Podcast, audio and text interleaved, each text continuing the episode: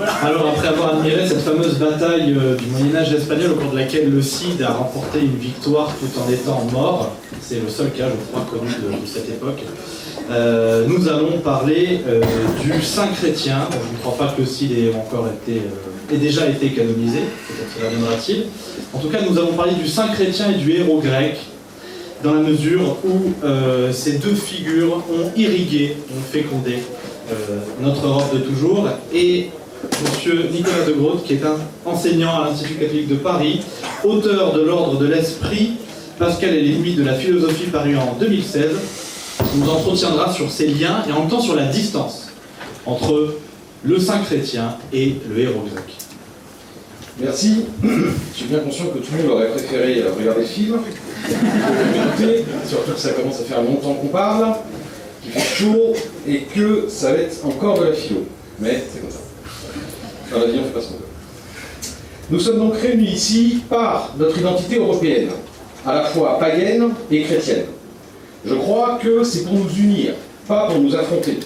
L'heure n'est plus au procès de Galilée, ni au petit percombe.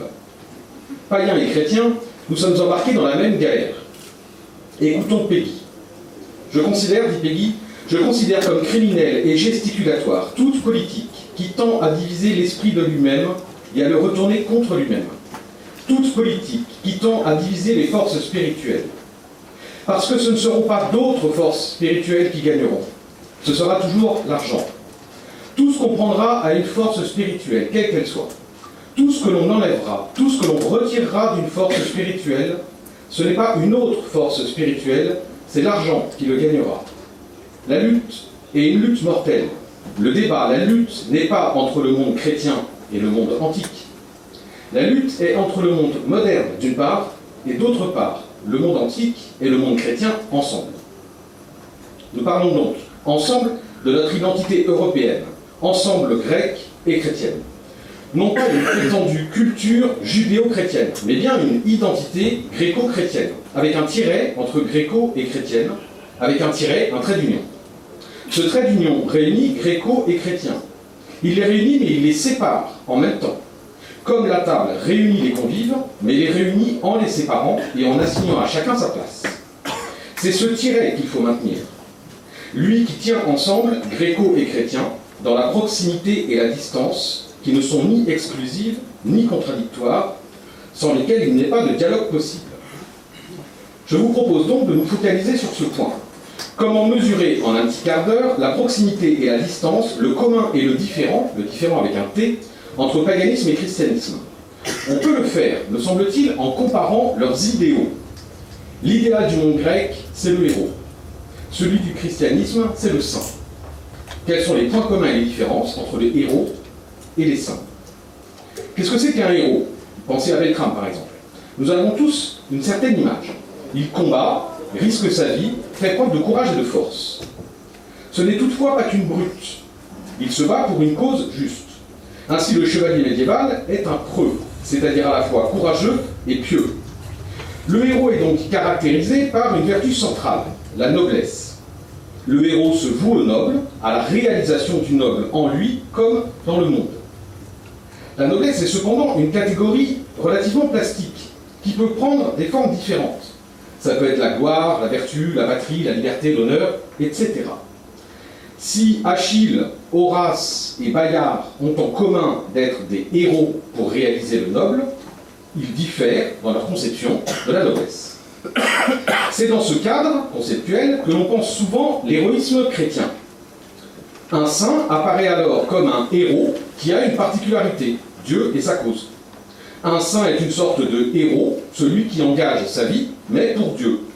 On aurait donc une catégorie générale, un genre, l'héroïsme, qui se subdiviserait en différentes parties ou espèces selon les différentes conceptions du noble, avec deux pôles marquants, un héros païen qui se bat pour une cause profane, et de l'autre côté, le saint qui se bat pour Dieu, un petit peu comme Saint Louis.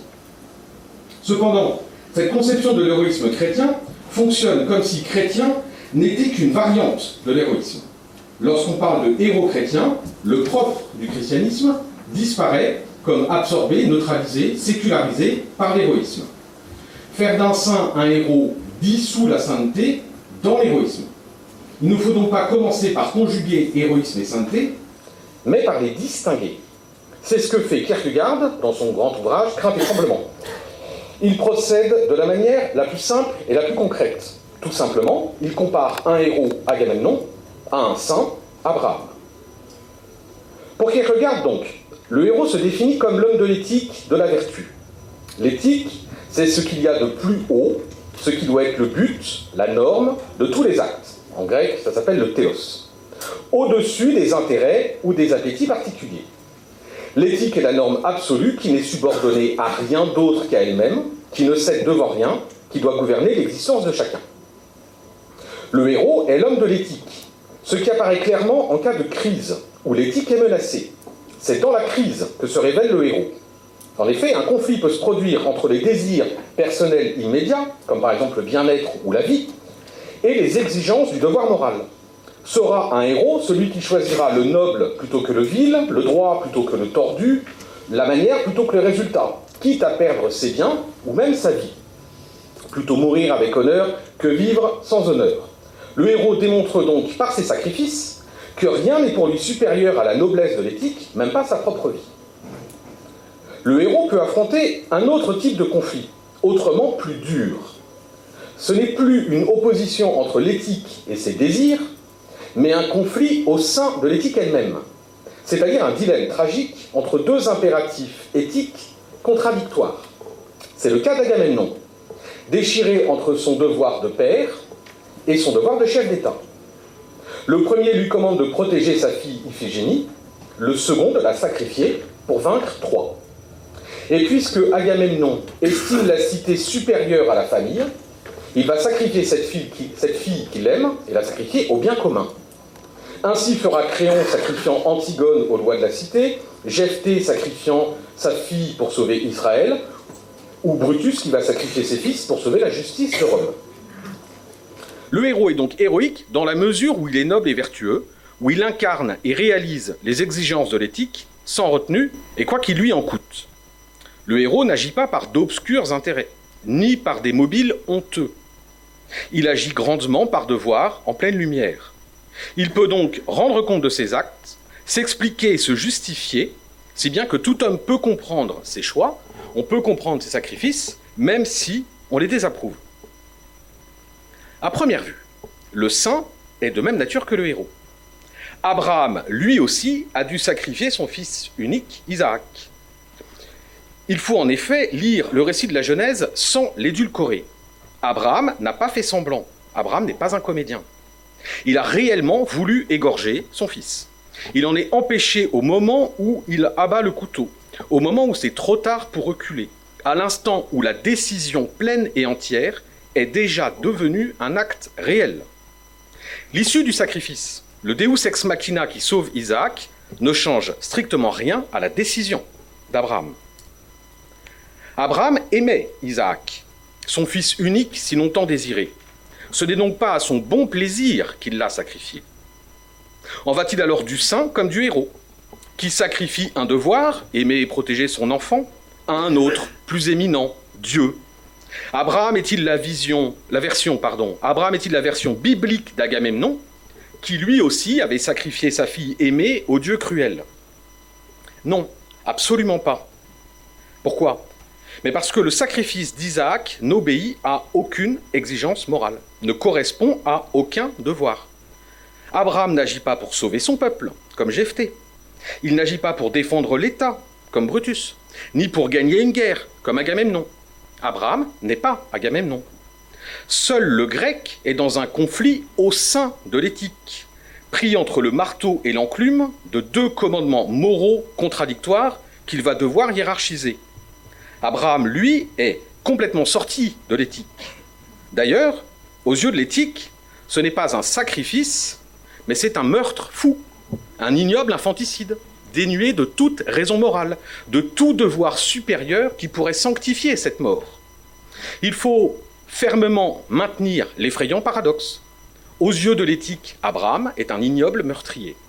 Et pourtant, c'est le père de la foi, et c'est par là le père de la foi, par le sacrifice. Pourquoi Abraham agit-il ainsi? Parce que Dieu lui a demandé. Ça n'est pas un commandement moral, c'est une, une exigence individuelle, ponctuelle, formulée au seul Abraham. Abraham est dans un rapport personnel, individuel à son Dieu, et sa foi en un Dieu personne le conduit à sortir de l'éthique, à transgresser la morale. Parce que Abraham n'est pas un primate. Abraham sait très bien que c'est mal de tuer son fils. Du coup, contrairement au héros, le saint est condamné au silence.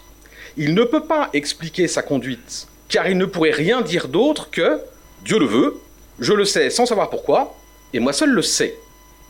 Le saint n'a pas d'explication à fournir, tout simplement parce qu'il n'en a pas reçu. Il ne suit pas des raisons, il répond à un appel. La foi n'est donc pas d'abord une doctrine ou une éthique, mais une manière d'être, une manière de se rapporter à Dieu, une fidélité à Dieu, un se fier à Dieu, une confiance en Dieu. Et pourtant, combien serait plus léger à Abraham de pouvoir s'expliquer S'il agissait par devoir, s'il était dans l'éthique comme un héros, alors il pourrait expliquer son acte, se rassurer, se déresponsabiliser dans une norme morale, générale, valable et compréhensible par tous.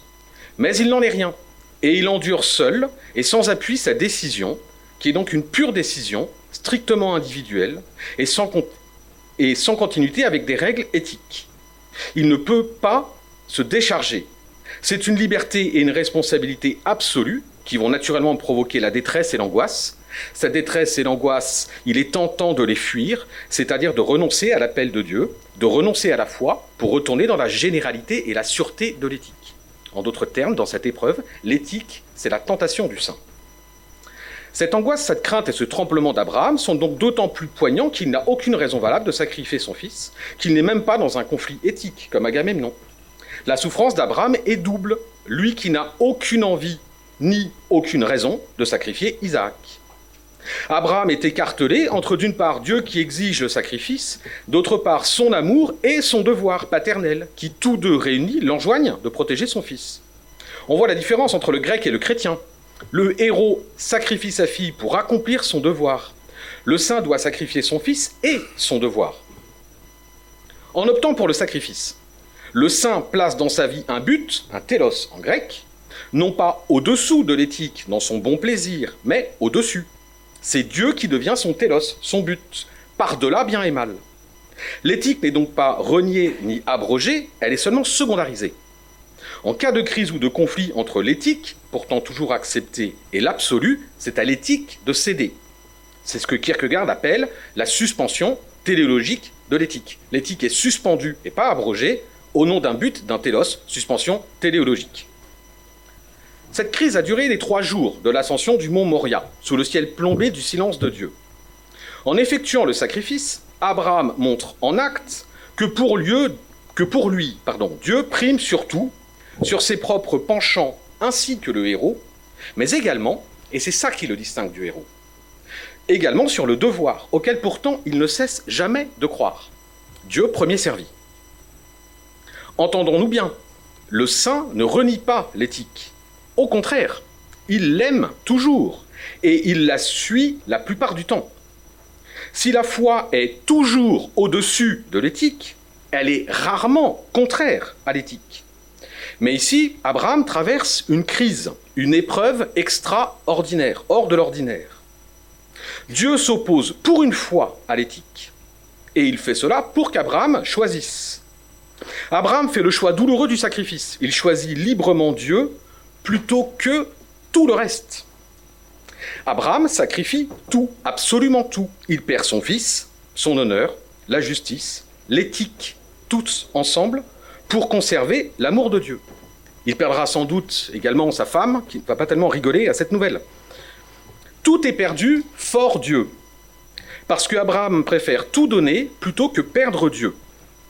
Devant lui-même tuer son fils, il perd encore plus que Job.